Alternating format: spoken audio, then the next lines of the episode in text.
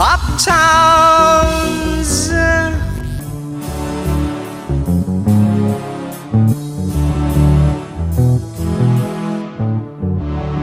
Derrière nous, Radio 4, c'est une plage instrumentale de l'album Metalbox qui montre un peu toute la variété des styles abordés. Il y a des, chansons de construction pop rock assez traditionnelles, pop tones par exemple.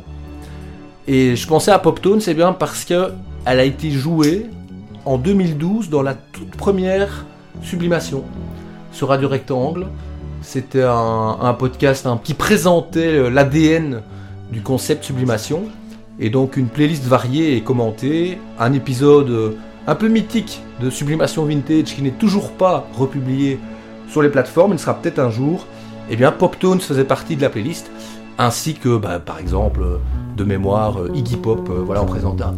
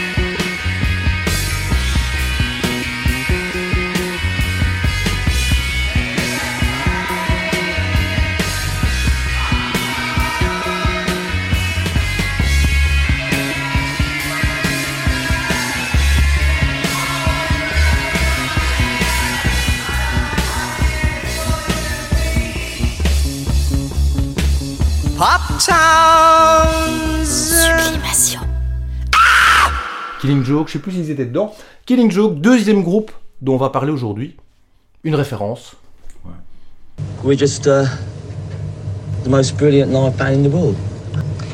Do you think that um, saying things like that has made you a bit unpopular in the past? Because you have had a terrible reputation for saying uh, outrageous things. What with journalists, you mean? Yeah, with journalists rather than with. Yeah, uh, we've got coming. we've got um, a good relationship with the press, actually. You know?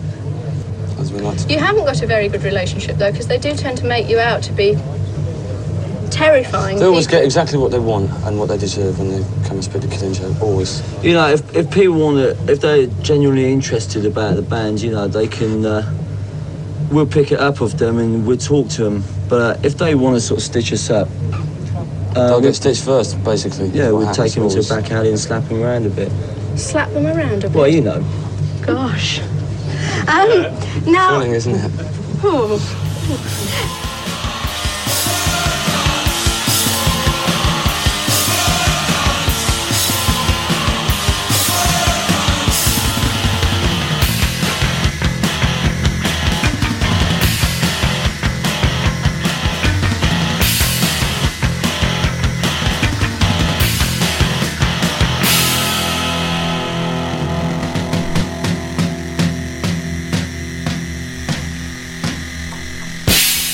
L'autre groupe qui nous occupe dans ce podcast, bien que son titre ne l'indique pas, le visuel le, le sous-entend, Killing Joke, La blague qui tue, la blague qui tue, c'est notre style d'humour, on peut le dire. dire ça. Je pense qu'ils avaient choisi le nom du groupe euh, parce que c'est comme ça qu'ils voyaient le monde, euh, enfin l'époque guerre froide et tout ça. euh, Beaucoup d'ironie ouais, ouais. dans les paroles, la blague qui tue, beaucoup de politique dans les textes, de critiques acerbes, euh, un peu comme Ministry plus tard, euh, ces groupes qui ne savaient pas trop, les chanteurs surtout, choisir entre politiciens et, et entertainers.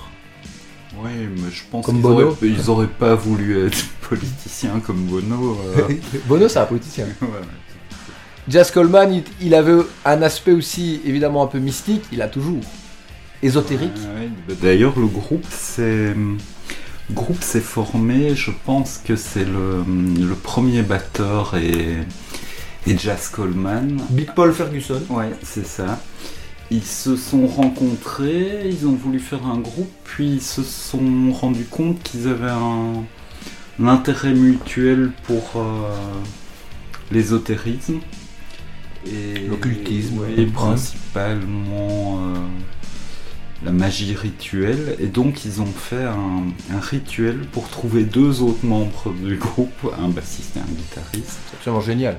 Et euh, donc ils ont tracé leur petit pentagramme au sol, euh, Avec des bougies, évidemment bien orienté euh, comme il faut. en brûlant de l'encens. Ouais, j'imagine. Puis bah, ils ont fait le fameux rituel en invoquant un, un esprit du feu. Et je pense qu'un incendie a failli se, se déclencher euh, à ce moment-là, mais la suite on la connaît. Ils ont très vite trouvé. euh, Youth, euh, le, le bassiste, effectivement, et le guitariste. euh, on ne peut pas ne pas citer, on a parlé de Keith Levin, euh, de Peel, alors son équivalent dans, dans Killing Joke. Le guitariste Jordi, qui a utilisé toute sa carrière quasiment la même guitare. Je n'ai pas Ouais. attention à sa Non, guitare. non, si c'est un détail connu. Un, un personnage. Alors on a en Belgique euh, un, un musicien ami qui- qu'il connaît bien, personnellement, c'est Boots. Ah ouais? Boots avec un de ses anciens groupes, je sais plus le nom, mes excuses, mais il a fait la première partie de Killing Joke quelque part, je crois à Gand. Et ils se sont liés d'amitié, et euh, je crois 30 ans plus tard, il, il est encore en contact avec eux. Ouais, je pense qu'il y en a d'autres. hein. Je pense que Thierry, euh, Thierry qui avait le magasin Rockaway Beat euh, sur le boulevard Ouais. euh, Le Monnier. Le disquaire, ouais. Ouais, lui est, est- Aussi. est encore en contact. euh, Bah, il était manager des Block Brothers à un moment. Ouais. Ouais, donc euh, voilà, toutes ces personnalités euh, qu'on cite et qu'on salue, personnalités bruxelloises, euh, de la scène musicale. Et oui, en effet, Killing Joe qui a des liens euh, avec la Belgique et, et des, des amitiés. On salue Boots, je crois qu'il il écoute parfois Sublimation, donc euh, il m'a déjà ramené euh, dans sa camionnette une fois après une soirée, pas longtemps. Et bah Thierry aussi, ça fait longtemps que je l'ai pas vu. euh, Ouais, bah, c'était- c'est pré-Covid. Oui, on sort moins, hein. on se Ouais. fait vieux aussi, hein, voilà. Là, il n'y a plus de DNA. Oui, c'était là qu'on se voyait, hein, c'est ça. Et qu'on écoutait notamment cette musique, puisque Killing Joke, c'est un groupe qui passait au DNA, clairement. Et je te propose d'en écouter un autre titre, mais contemporain, entre guillemets, il a quand même euh, 10 ans. Puisque Killing Joke, il faut, vraiment le mentionner, c'est pas un groupe du passé. C'est un groupe qui n'a jamais arrêté. Ils se sont adaptés aux époques. Tu parlais tout à l'heure de Pandemonium. Euh, T'as aimé cette période métal industriel euh? C'était une époque où je. Bah, J'écoutais beaucoup Ministry euh, et justement ce genre de, Ouais. de trucs Et aussi un groupe très proche d'eux. hein. Ils- oui, ils ont, en changeant de style, un peu en fonction comme ça des, des modes, c'est-à-dire quelque part, ils ont eu euh, au milieu des années 80, donc cette période où ils embrassaient un certain mouvement new wave, électronique, mainstream. Et puis après, eh bien, basculement, parce que Nirvana passe par là, le grunge passe par là, et on est obligé de parler de, euh, du riff de Come As You Are.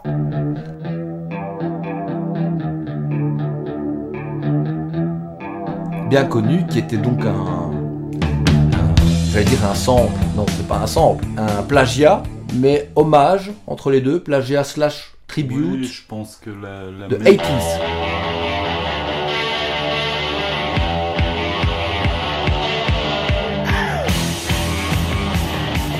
La maison de disques de Killing Joke a voulu euh, attaquer Nirvana et, et le groupe a fait non, non. Non, non, il-. Ouais, ouais, tout à fait. Et bien plus tard, le batteur de Nirvana, qui est aussi le chanteur de ce groupe que je trouve personnellement insupport- insupportable, les Foo Fighters, je suis pas Je du tout suis fan. pas très fa- Il y a quelques morceaux qui passent bien, mais euh, je suis pas très fan non plus. Dave Grohl, le cordonnier. Grohl, cordonnier, non D'accord. Il faut mettre des. T'as des rires préenregistrés sur ta console non. Ah, Raphaël, il en avait. Euh, Ouais. Mr. V, il en avait. Ouais. Euh, bien plus tard, Dave Grohl a officié comme batteur sur un album de Killing Joke en 2003. Un album d'ailleurs euh, un peu comparable à Flowers of Romance de, de Peel, en ce sens qu'on entend que la batterie dessus, ça tabasse dans tous les sens, un bombardier. And the third angel sounded, and the star fell from heaven, burning as it were a lamp. And it fell upon the third part of the waters, the waters. I'm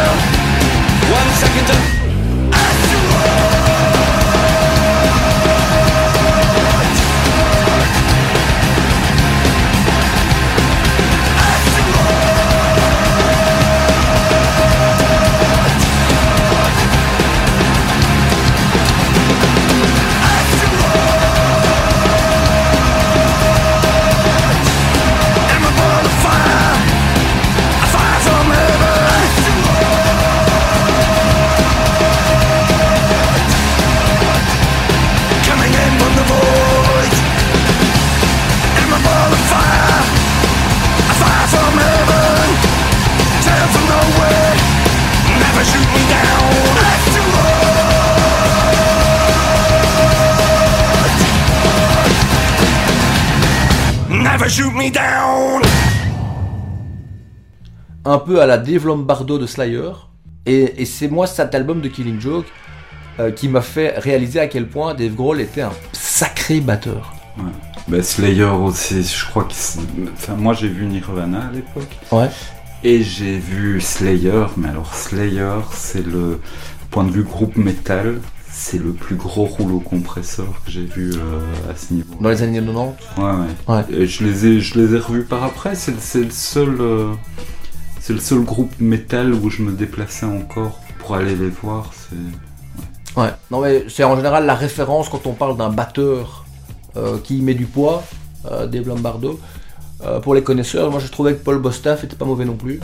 Euh, bon, Euh, on s'écarte du sujet, quoique, hein, de Slayer à Killing Joke. Justement, c'est ça qui est intéressant, c'est que ils ont, ils ont presque fait du, du Bronski Beat euh, Dépêche Mode à un moment, et puis ils ont fait des trucs qu'on pourrait mettre sur les mêmes compiles que certains morceaux de Slayer. Oui, oui, tout à fait. Et, et- et voilà, après le passage du grunge et, et ce clin d'œil, donc puisqu'évidemment Kurt Cobain, euh, au sujet du morceau 80 avait reconnu l'influence, il parlait de Killing Joke avec admiration dans ses fameux carnets, au même titre qu'il parlait des Stooges ou du MC5 ou des Cramps, je crois, enfin, ces, ces références. Le personnage avait des bons goûts. Nirvana, euh, disons que maintenant, c'est, voilà, j'ai entendu, réentendu, mais à l'époque, euh, à l'époque, et j'ai, encore le Bleach, Ouais, parce que ouais. j'ai suivi Nirvana avant Avant Dave Nevermind. Avant, avant Dave Grohl, oui, parce que son. Bleach, il n'est pas encore là.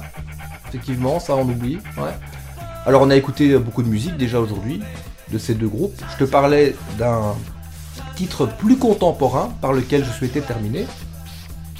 Son titre c'est European Superstate. Alors on est toujours dans le, politique en quelque sorte.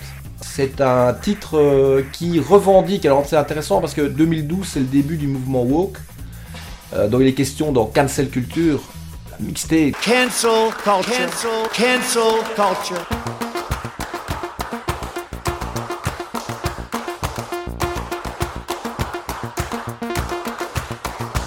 Cancel culture. Driving people from their jobs, shaming dissenters, and demanding total submission from anyone who disagrees.